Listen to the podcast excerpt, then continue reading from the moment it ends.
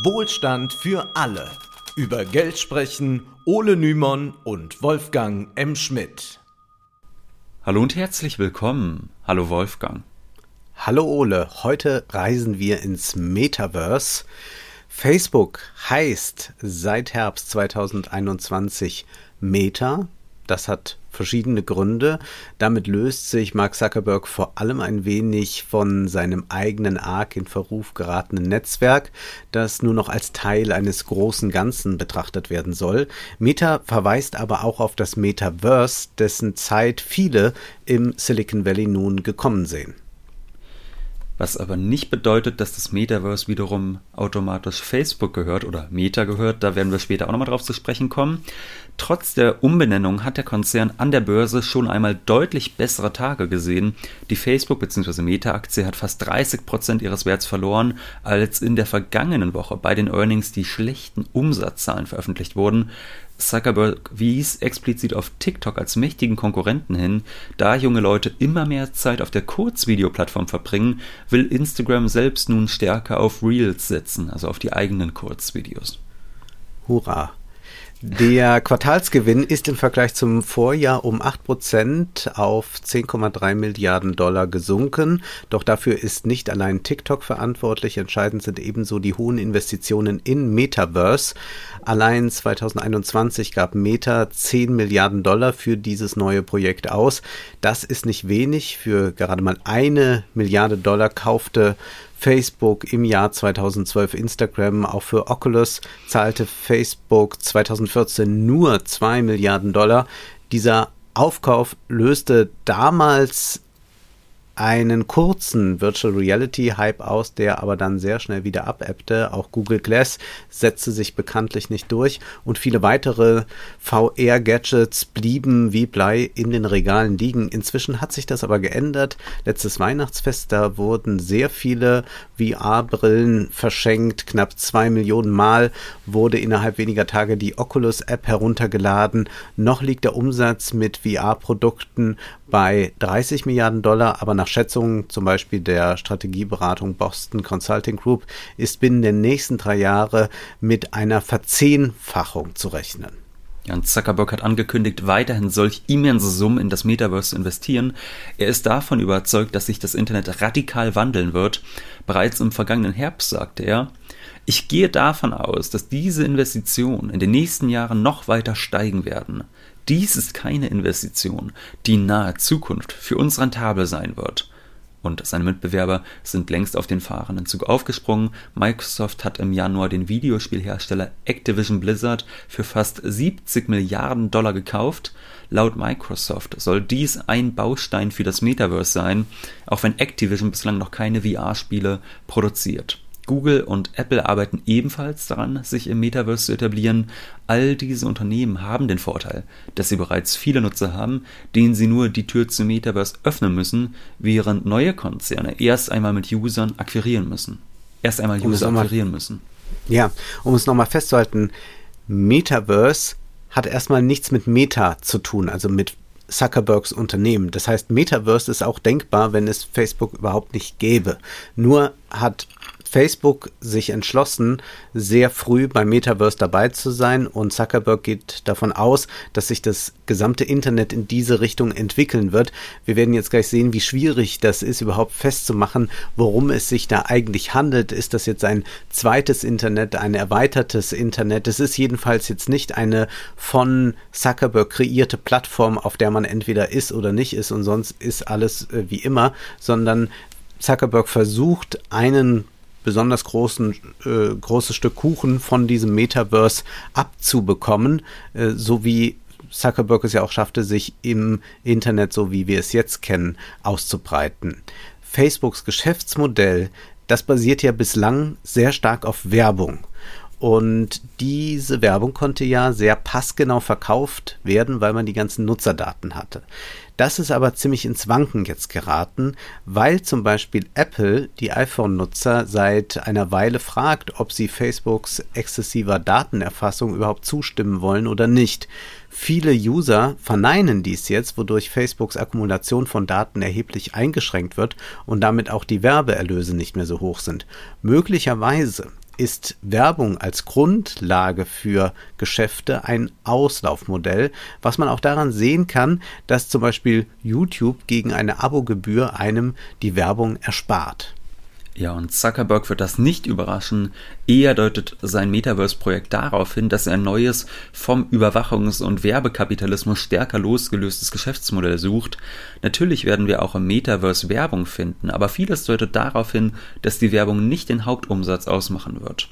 Würden wir zum Beispiel für die Nutzung von Instagram 12,90 Euro im Monat zahlen, die meisten würden das wahrscheinlich nicht. Bei Netflix sind schon deutlich mehr Menschen bereit, für die Inhalte das Geld auszugeben. Bei einer Plattform hingegen, die bislang kostenlos war, ist so ein Abosystem dann im Nachhinein relativ schwierig einzuführen, wenngleich wir auch derzeit bei Instagram solche Bestrebungen äh, sehen können und die wahrscheinlich in Zukunft auch noch verstärkt erleben werden.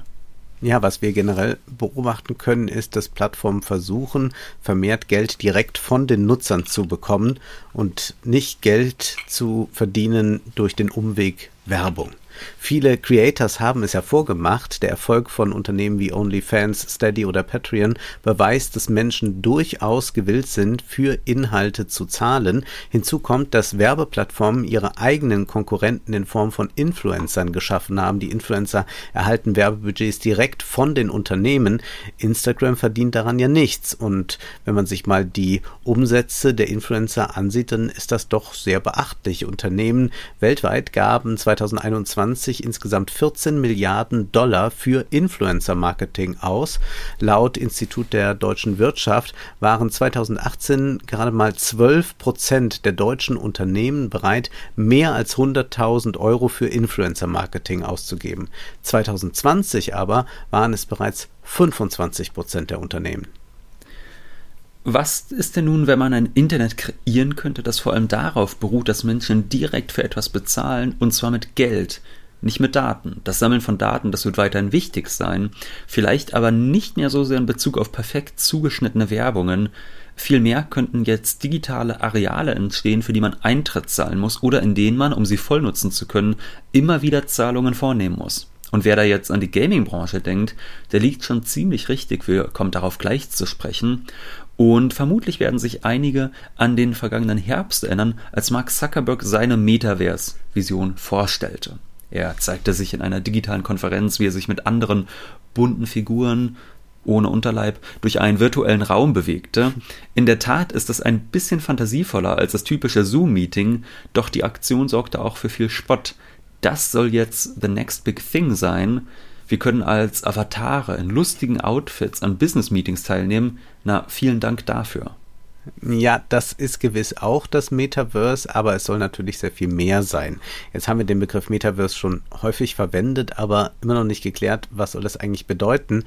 Wir müssen festhalten, es ist bestimmt mehr als ein Buzzword. Dennoch ist eine präzise Definition schlichtweg unmöglich, da noch unklar ist, wie sich das Metaverse gestalten wird. Sicher ist, dass wenn es sich durchsetzt, wir es mit einer hyperkommerzialisierten Form des Internets zu tun bekommen. Schon jetzt ist die digitale Welt von Konzernen sehr stark dominiert, dennoch gibt es weiterhin viele kostenlose Anwendungen und Inhalte. So kann man diesen Podcast gratis auf allen Plattformen hören oder sich einfach herunterladen. Auch Memes und GIFs können beliebig häufig kopiert werden. Zwar zahlen wir auf vielen kostenlosen Plattformen mit unseren Daten, aber das ist nicht vergleichbar mit dem, was durch das Metaverse droht.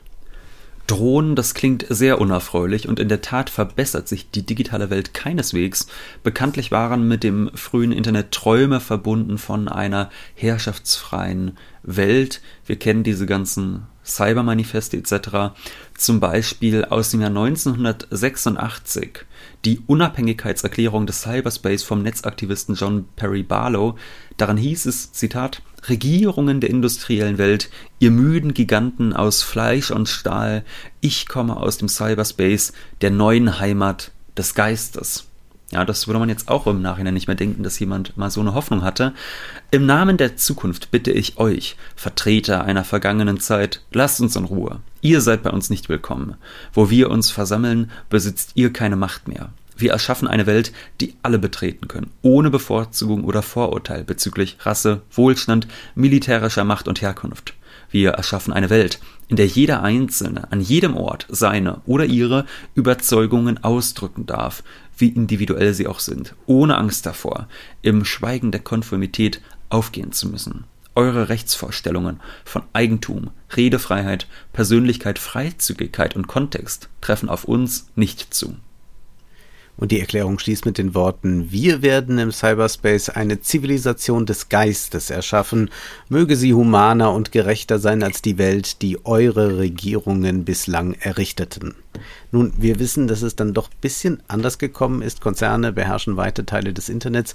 Nicht nur die sogenannten sozialen Medien zeugen davon. Generell können wir Oligopolstrukturen überall beobachten. Beim Online-Shopping, da fallen uns wenige Namen ein. Amazon zum Beispiel. Google ist für die meisten Menschen die einzige Suchmaschine. Des Weiteren sind die relevanten Zahlungsdienstleister an einer Hand abzuzählen und hinter den meisten Online-Shops die kleinere Unternehmer oder Influencer betreiben, steht Shopify.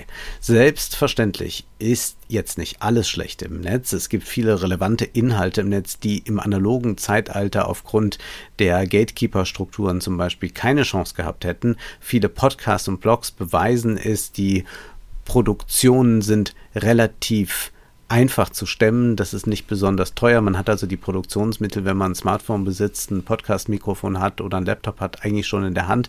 Also da ist sehr viel möglich. Aber hier finden wir wirklich in den Nischen das Interessante. Hier kann man tatsächlich noch so ein bisschen was von diesem Geist der frühen Netzutopien nachspüren.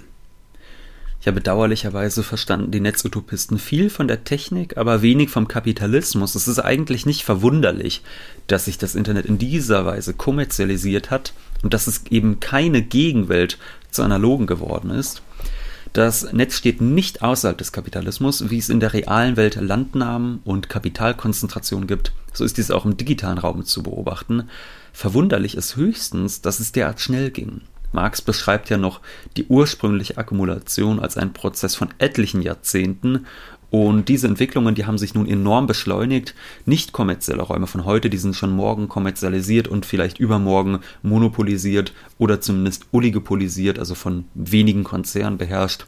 Es wurde viel Geld in Tech-Unternehmen investiert, sodass diese jederzeit sich erbitterte Verdrängungswettbewerbe liefern können. Aber Wolfgang, was bedeutet das denn jetzt im Hinblick auf das Metaverse? Naja, viele Digitalkonzerne, über die wir heute reden, die gab es in den ersten Jahren des Internets noch nicht. Facebook wurde zum Beispiel erst 2004 gegründet. Das heißt, das Internet konnte tatsächlich einige mehr oder weniger unschuldige Kindertage erleben. Mit dem Metaverse ist das völlig anders. Es entsteht nicht durch Staaten, durch Militär, NGOs, Hacker, Aktivisten, die waren ja alle daran beteiligt am frühen Internet, sondern es ist von Anfang an ein von Konzernen aufgebautes und durch diese auch definiertes Reich. Und wie das dann aussehen wird, nun ja, das kann man zum Beispiel nachlesen bei Matthew Ball. Er ist einer der wichtigsten Denker jetzt zum Thema Metaverse. Auf seiner Homepage findet man diverse Essays zu der Thematik. Wichtig sei er, sagt er, zu begreifen, was das Metaverse erst einmal nicht ist. Es sei keine virtuelle Realität einfach, so wie wir spielen jetzt die Sims oder setzen uns einfach mal schnell eine Brille auf. Es ist auch kein Computerspiel, kein virtueller Themenpark, kein App Store, aber all das, was jetzt aufgezählt wurde, was das Metaverse nicht ist, ist aber im Metaverse auch enthalten. Ja, es ist das alles und noch viel mehr als das. Es gibt viele Eingänge in das Metaverse, wenngleich irgendwann die Unterscheidung zwischen Metaverse und Realität auch am besten wegfallen soll. Ein Eingang könnte Facebook bieten, weshalb Zuckerbergs Strategie aufgehen könnte. Es ist wie man auch merkt, nicht so leicht, diese neue digitale Realität zu beschreiben. Also es ist jetzt nicht so wie in Matrix, etwas näher kommt vielleicht Steven Spielbergs Film Ready Player One. Darin leben die Protagonisten in heruntergekommenen Städten, doch wenn sie die VR-Brille aufsetzen, dann können sie in eine schönere, aufregendere Welt entfliehen. Allerdings herrscht in dem Film noch eine relativ scharfe Trennung zwischen real und digital vor, die möglicherweise zu kurz greift, Sicher ist, dass wir auch im Metaverse darauf angewiesen sind, dass unsere Körper ernährt werden, dass wir ein Dach über dem Kopf haben etc. Aber trotzdem wird es mutmaßlich nicht so sein, dass diese Welten komplett voneinander getrennt sind, sondern eher so, dass sie ja. miteinander verschmelzen. Matthew Ball erklärt, es sei vielleicht eher wie in Nightmare Before Christmas. Da kann man durch eine bestimmte Pforte in eine andere Welt gehen. Im Film ist es die Welt, in der Weihnachten gefeiert wird und nicht andauernd Halloween, aber zwischen diesen Welten bewegt man sich dann trotzdem hin und her. Und genauso könnte es mit dem Metaverse auch sein, dass es da keine klare Trennung gibt, sondern dass eben Metaverse und Realität immer mehr miteinander verschmelzen gut möglich, dass man in einen analogen Shop geht und dort etwas für das Digitale kauft oder plötzlich einen Schritt weiter geht und äh, stärker die digitale Welt äh, betritt. Äh, da ist also sehr viel Spielraum noch, aber diese klaren Trennungen funktionieren nicht so ganz, was aber auch sehr logisch ist, wenn man sich überhaupt äh, so Theorien zur Zukunft des Internets ansieht, dann heißt es da ja auch immer, naja, vielleicht verschwindet das Internet nicht in dem Sinne, dass wir nicht mehr was Digitales haben, sondern dass das Internet einfach so integriert ist in den Alltag, dass es gar nicht mehr verbunden sein muss mit jetzt klappe ich den Laptop auf oder jetzt mache ich mein mhm. Smartphone an, sondern dass es einfach digital ist, zum Beispiel wenn ich ein Smart Home habe und mit dem Metaverse äh, wird sicherlich auch diese klare Grenze verwischt werden. Ich denke, wir, wir sollten uns das Metaverse zunächst mal wie eine Stadt vorstellen. Sagen wir Paris. Es gibt verschiedene Möglichkeiten, in die Stadt zu gelangen, über den Flughafen, zu Fuß oder das Schienennetz oder die Autobahn. Wir könnten jetzt sagen, der Charles de Gaulle Flughafen könnte das sein, was Zuckerbergs Meta für das Metaverse sein will. Ein anderer Weg wäre der über den App Store von Apple oder über die Registrierung bei Fortnite. Nun kann man in Paris den Eiffelturm sehen, ohne Geld bezahlen zu müssen. Will man jedoch auf die Spitze hinauf, muss man in die Tasche tief greifen. Für einen Erwachsenen kostet das jetzt stattliche 26,80 Euro. Mir ist es ja ein Rätsel, warum Leute irgendwo rauf wollen, um dann doch nur runter zu gucken, aber die menschliche Psyche tickt nun mal so und das ist vielleicht gut für das Metaverse. Ja, wenn man in den Louvre will, um zum Beispiel die Mona Lisa zu sehen, dann zahlt man 15 Euro. Der Besuch der Galerie Lafayette, der ist zwar gratis, aber wer ein Luxusprodukt mit nach Hause nehmen möchte, der muss natürlich zahlen. Und selbstverständlich findet man außerhalb des Zentrums auch recht günstige Restaurants und Cafés. Wer aber vielleicht die Aussicht auf Notre Dame genießen will, der wird für den Kaffee einen touristischen Aufpreis zahlen müssen. Das sind alles Selbstverständlichkeiten. Wir haben uns ohnehin daran gewöhnt, dass es kaum noch öffentliche Räume gibt, die man gratis nutzen kann. Parkbänke fehlen oft. Wer sich setzen will an einem schönen Platz, der muss in eine Lokalität und folglich Geld ausgeben. Im Internet, da ist es zwar auch so, dass es schon vieles gibt, was sich hinter Paywalls versteckt, aber mit dem Metaverse wird die Privatisierung und auch die Kommerzialisierung des Internets eine neue Ebene erreichen. So, stellen wir uns jetzt vor, Paris wäre das Metaverse. Stellen wir uns vor, wir hätten uns mit Freunden dort verabredet, um ein gemeinsames Wochenende zu verbringen. In Paris würden wir gemeinsam viel Geld lassen in Restaurants, Museen. Außerdem würden wir uns vielleicht noch was zum Anziehen kaufen, um dann fürs Nachtleben gerüstet zu sein. Was, wenn es im Metaverse ganz ähnlich ist? Was, wenn es auch dort Places to be gibt, denen man sich schwerlich entziehen kann, weil sich alle Freunde dort morgen Abend um 20 Uhr verabredet haben und man muss aber noch ein Ticket lösen, um da reinzukommen und vielleicht möchte man auch noch irgendein neues Kleidungsstück an seinem Avatar präsentieren. Also diese Denkweise muss man jetzt einfach mal äh, die analoge übertragen auf das Digitale. Momentan ist das durchaus schwer vorstellbar. Wir haben vollkommen akzeptiert und finden es nicht verwunderlich, wenn Netflix eine Serie wie Quit Game hat, dass es dann einen Abonnentenzuwachs gibt. Dass viele Leute sagen, naja gut, bislang war ich da nie angemeldet, aber jetzt investiere ich mal die 10, 12 Euro im Monat, denn ich will ja diese Serie sehen. Amazon Prime erhofft sich das, wenn die neue Herr der Ringe Serie im Herbst anläuft. Es ist möglich, dass es im Metaverse dann auch Orte geben wird, an die man nur be mit Bezahlung kommt oder man immer wieder kleine Bezahlungen verrichten muss. Es könnten auch Live-Events dort stattfinden mit Eintrittskarten. All das kann dazu führen, dass Leute also gewillt sind, Geld dafür auszugeben, um sich mit anderen Leuten, die sie aus der analogen Welt kennen oder die sie nur aus der Metaverse-Welt kennen, sich dort zu treffen. Ja, und wer findet, das klingt irgendwie komisch, da muss man auch festhalten, naja, also in gewisser Weise ist es im Gaming-Sektor schon längst Realität. Bereits 2020 zählte Fortnite 350 Millionen registrierte Nutzer. Nur mal zum Vergleich. Nicht einmal halb so viele Menschen sahen Squid Game, immerhin die erfolgreichste Serie der Welt. Wir haben wochenlang gefühlt äh, medial immer wieder Squid Game überall reingespielt bekommen, in Memes auf Instagram etc. Da wurde unglaublich viel darüber diskutiert und wenn wir uns jetzt mal diese Zahlen ansehen, dass mehr als doppelt so viele Menschen bei Fortnite angemeldet waren, dann ist es ab, auf jeden Fall falsch, in Fortnite nur ein begehrtes Computerspiel zu sehen. Mittlerweile ist Fortnite für viele Menschen ein Place to be, an dem man sich mit Freunden trifft, Christopher Nolan Filme sehen kann, gehypte Produkte released werden. Und so in der Art könnte man sich das vielleicht auch im Metaverse vorstellen. Also auch dort wird man es mit einer weitgehend privatisierten Welt zu tun haben, in der alles auf lizenzierte Produkte, auf Orte und Erlebnisse hinausläuft. Und jede Marke will deshalb im Metaverse vertreten sein, wie auch jedes Luxuslabel gerne eine Filiale in Paris hat. Und darauf bietet Fortnite bereits einen Fortgeschmack. Matthew Ball schreibt, Fortnite ist einer der wenigen Orte, an denen sich die IP, Intellectual Property, von Marvel und DC überschneiden. Man kann buchstäblich das Kostüm eines Marvel-Charakters in Gotham City tragen, während man mit Leuten interagiert, die legal lizenzierte NFL Uniformen tragen. So etwas hat es bisher noch nicht gegeben, aber es wird für das Metaverse entscheidend sein. Darüber hinaus hat sich in Fortnite eine ganze Subwirtschaft entwickelt, in der Spieler ihre eigenen Inhalte erstellen und zu Geld machen können.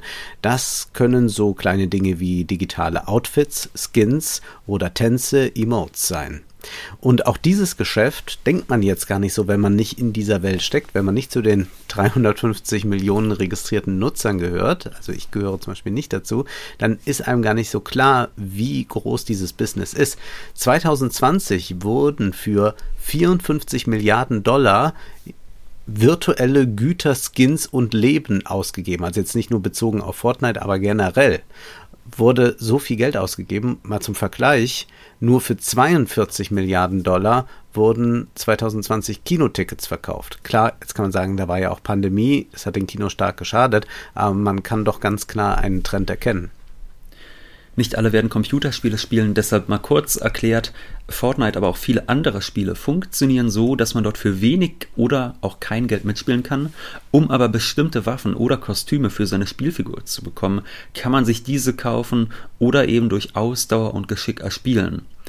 Das mag jetzt erstmal nicht so leicht nachvollziehbar sein, warum Menschen für ein virtuelles Kleidungsstück, das nur aufgrund einer Programmierung nicht frei zugänglich ist, ja, das ist jetzt nicht wie bei einem T-Shirt, wo man sagt, gut, da, das ist nun mal aus einer materiell begrenzten Ressource entstanden, sondern hier wird etwas künstlich digital verknappt, dass man dafür Geld ausgibt. Das mag einem erstmal nicht so sinnvoll erscheinen von außen betrachtet, aber andererseits ist es ja auch in der analogen Welt des Konsums so, dass es äh, viele Formen des Konsums gibt, die einem eigentlich auch objektiv sinnlos erscheinen, wenn man einmal kurz darüber nachdenkt.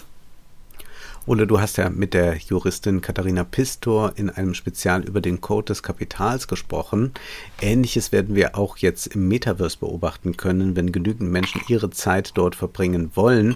Diese Neukodierung, die da stattfindet, ist hochinteressant. Das mag zum Teil sehr irrational klingen, aber andererseits Menschen sammeln auch Panini-Bildchen, die künstlich verknappt sind und völlig nutzlos sind, meines Erachtens. Das ist auch nicht wahnsinnig rational. Man möge mir das verzeihen. Vermutlich ich glaube, du bist einfach nur sauer, dass du irgendwann mal äh, nicht den äh, WM-Pokal gefunden hast in irgendwelchen Panini-Tütchen oder so. Genau, ich als alter Fußballfan ja. bin da natürlich immer ganz vorne mit dabei. Naja, es wundert jedenfalls nicht, dass auch NFTs von solchen Bildchen auf speziellen Börsen gehandelt werden. Und bei den NFTs, die sicherlich im Metaverse eine wichtige Rolle spielen werden, ging es schon um das, was Finn Kliman, freudestrahlend als Ownership bezeichnete. Das sei doch jetzt so ganz toll, Leute wollen was besitzen, was ownen. Ja, das sei doch großartig. Diese Ideologie perfektioniert das Metaverse eigentlich noch, wenn beispielsweise man in dem Spiel The Sandbox oder auf der Plattform Decentral Decentraland Land im Metaverse kaufen kann digitales Land, das einem dann gehört. Und man kann dann wie mit echtem Boden damit spekulieren Oder man kann darauf auch irgendwelche Attraktionen errichten und dafür Eintritt verlangen. Ja, diese digitale Bodenspekulation ist natürlich ein unsinniges Ponzi-Scheme, aber solange genügend Deppen digitales Land als begehrenswert erachten und seien es nur in der Hoffnung, dass sie einen weiteren Deppen finden, dem sie es noch ein bisschen teurer verkaufen können, dann können möglicherweise einige Leute an diesem Geschäft gut verdienen. Es gibt auch Unternehmen, die Arbeitsplätze im Metaverse anbieten, so kann man beispielsweise Croupier oder Sicherheitskraft in einem Online-Spielcasino werden. Dabei agiert man dann mit Kollegen und Kunden in einer digitalen Sphäre, auch könnte das sogenannte Gold Farming eine neue Blüte erleben. Gold Farmer, das sind Spieler, die von Gaming-Unternehmen oder eben aber von anderen Gamern dafür bezahlt werden, dass sie sich gewisse Levels oder Skins meinetwegen erspielen. Wer zum Beispiel gerne mit den tollsten Skins ausgestattet sein, aber nicht tagelang diese sich selbst erspielen möchte, der kauft sich diese Skins dann einfach von den Goldfarmern, die sie vorher erspielt haben. Hier entsteht also gewissermaßen ein neues Klickproletariat. Und diese Entwicklung ist schon weit gediegen. Es überrascht deshalb nicht, dass inzwischen viele Modekonzerne eine Metaverse-Strategie entwickeln. So ist in Kooperation mit der Spieleplattform Roblox Nike Land entstanden. Nike hat seinen Firmensitz digital nachgebildet. Dort kann man Spiele und Produkte ausprobieren. Es gibt einen digitalen Showroom, in dem man Kleidung für seinen Avatar ordern kann wie man, um bei unserem Beispiel zu bleiben, in Luxuskleidung oder in Klamotten vom Wühltisch durch Paris flanieren kann, wird es auch wichtig werden, wie man sich im Metaverse präsentiert. Das digitale Ich, das dort nachgebaut wird, soll auch der Repräsentation dienen oder vielleicht sogar etwas verwirklichen, was man sich in der realen Welt nicht leisten oder erlauben kann oder was man buchstäblich durchgespielt hat, weil man eigentlich in der analogen Welt schon fast alles besitzt. Ja, das Metaverse ist für viele Konzerne auch deshalb so attraktiv, weil mit ihm ein neues Wachstumsversprechen verbunden ist. Wir wissen, seit Jahrzehnten hat die Wirtschaft im Westen kaum noch Wachstumschancen vor sich. Industrienationen haben mit Überkapazitäten zu kämpfen. Beispielsweise die Modeindustrie produziert immer größere Müllberge, da sie nicht genügend Abnehmer findet. Und da entstehen im Metaverse neue Begehrlichkeiten, die wieder zu neuem Konsum anregen können. Es wird die Dauerkrise des Kapitalismus nicht beenden, aber es könnte kurzfristig kleine Booms bei einigen Unternehmen, vielleicht auch bei einigen Aktien erzeugen und da kann man ja auch vielleicht mal einen kleinen Gewinn mitnehmen, obwohl uns trotzdem klar sein muss, ohne materiellen Konsum, ohne materielle Produktion und auch ohne etwas sinnvollere äh, Dienstleistungen, als dass man Computerspiele für andere spielt, wird der Kapitalismus wohl kaum fortbestehen können. Ja, könnte schwierig werden. Es ist jedenfalls amüsant, wenn man sich bei YouTube ein bisschen umtut und dann nach Metaverse Ausschau hält, dann findet man unzählige Videos, in denen einem erklärt wird, wie man jetzt im Metaverse ganz schnell reich werden kann. Eines fand ich besonders schön, weil es so ehrlich war, nachdem der YouTuber da diverse Wege vom Job im Spielcasino bis zur Bodenspekulation aufgezeigt hatte, erklärte er, dass er selbst ganz fest an das Metaverse glaube, aber sicherheitshalber lieber in Apple, Amazon, Facebook, Microsoft und Google investieren will, denn diese würden alle bedeutende Akteure im Metaverse werden. Und da hat er natürlich nicht Unrecht. Im Unterschied zum Internet, wie wir es jetzt kennen, wird etwas allerdings wichtiger werden, nämlich die Interoperabilität. Bleiben wir mal bei unserem Beispiel. Wenn wir durch Paris gehen, dann können wir dabei das Trikot unserer Lieblingsmannschaft mit einer Superman-Kappe und einer Louis Vuitton-Tasche kombinieren. Wir können damit in ein Kino gehen oder Disneyland besuchen. Das verbietet uns keiner. Die reale Welt kennt Interoperabilität, wenn man so möchte, bereits, die das Digitale uns bislang nicht ermöglicht. Wir können nicht auf Netflix Disney Plus gucken, wir können nicht in Call of Duty mit der Super Mario Figur spielen. Im Metaverse könnte das möglich sein, aber nicht weil es gratis ist, sondern weil ein neuer Code des Kapitals dafür sorgen wird. Matthew Ball schreibt, es ist klar, dass die User bestimmte Gegenstände, wie zum Beispiel ein Darth Vader Kostüm, ein Lakers Trikot oder eine Prada Handtasche an vielen verschiedenen Orten haben wollen. Und sie wollen sie sicher nicht immer und immer wieder kaufen. Im Jahr 2026 werden Hunderte von Millionen Menschen auf zahlreichen, effektiv duplizierten Outfits für ihre vielen zuvor gespielten Spiele sitzen. Und sie werden sich zweifellos dagegen sträuben, diese erneut zu kaufen. Die Befreiung der Käufe von einem einzigen Titel wird sowohl zu mehr Käufen als auch zu höheren Preisen führen. Anders ausgedrückt. Würde Disneyland mehr oder weniger Waren verkaufen, wenn diese nur in seinen Parks getragen oder benutzt werden könnten? Oder wie viel weniger würden die Nutzer bei Roblox ausgeben, wenn das Outfit eines Spielers auf ein einziges Roblox-Spiel beschränkt wäre? Man darf auch gespannt sein, wie es mit Apple weitergeht. Der Konzern hält sich ja sehr, sehr wacker, ist sehr erfolgreich. Aber die Kriege zwischen Apple und mächtigen Spielekonzernen, die dauern ja an und hier werden vermutlich schon entscheidende Schlachten für das Metaverse geschlagen. Momentan verlangt Apple meist 30% Gebühr vom jeweiligen Unternehmen pro Kauf im App Store. Man hat dann sich ein bisschen mal runterhandeln lassen, aber eigentlich bleibt Apple da doch ziemlich hart, weil das ziemlich entscheidend ist für den Erfolg des Unternehmens. Gestritten wird ja auch dann darüber, ob Apple auch an Verkäufen innerhalb des Games beteiligt werden muss, wenn Spieler beispielsweise Skins erwerben.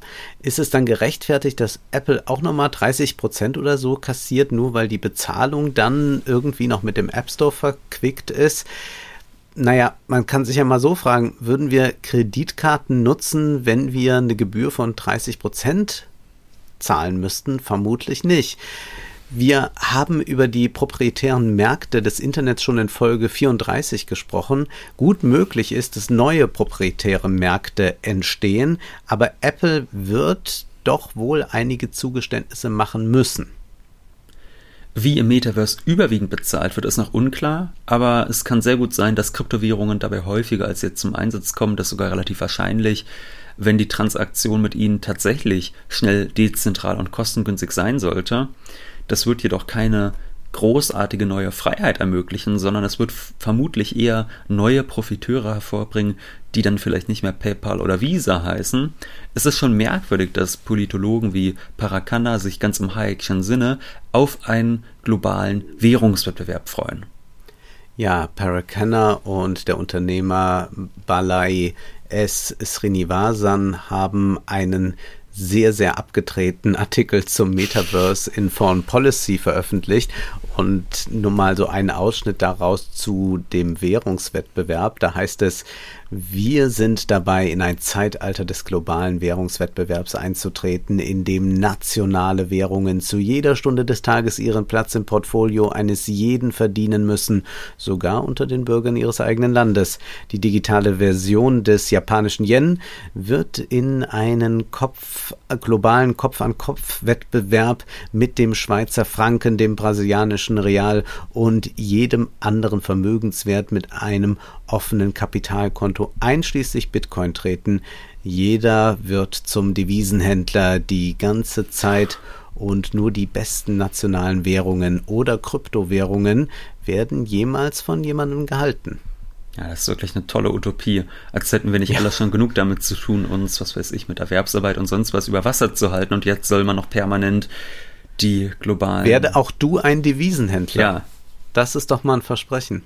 Ja, ich meine, wir haben ja schon lange das Versprechen, jeder wird jetzt Kleinkapitalist mit Broker-Apps ja. und so und jetzt wird jeder noch Devisenhändler, Wolfgang. Also, wenn das nicht der Weg zum Wohlstand für alles, weiß ich auch nicht weiter. Mag sein, dass Ethereum und Bitcoin einen Aufwind im Metaverse erleben und dass auch noch einige neue Coins entstehen werden, jedoch wird sich die Dollarhegemonie dadurch mutmaßlich nicht verändern, nicht zuletzt weil die Konzerne, die ihre Gewinne im Metaverse machen, diese oftmals in Dollar haben wollen. Und auch die Dividenden an die Aktionäre werden wohl kaum in Kryptowährungen ausgezahlt. Tatsächlich stellt die Bezahlung ein Problem dar, Einzelne Unternehmen wollen ihre eigenen Coins, ihre Bugs, ihre, ihre Tokens behalten. So verwendet Fortnite V-Bucks, Roblox nutzt Robux und in My Minecraft zahlt man mit Minecoin.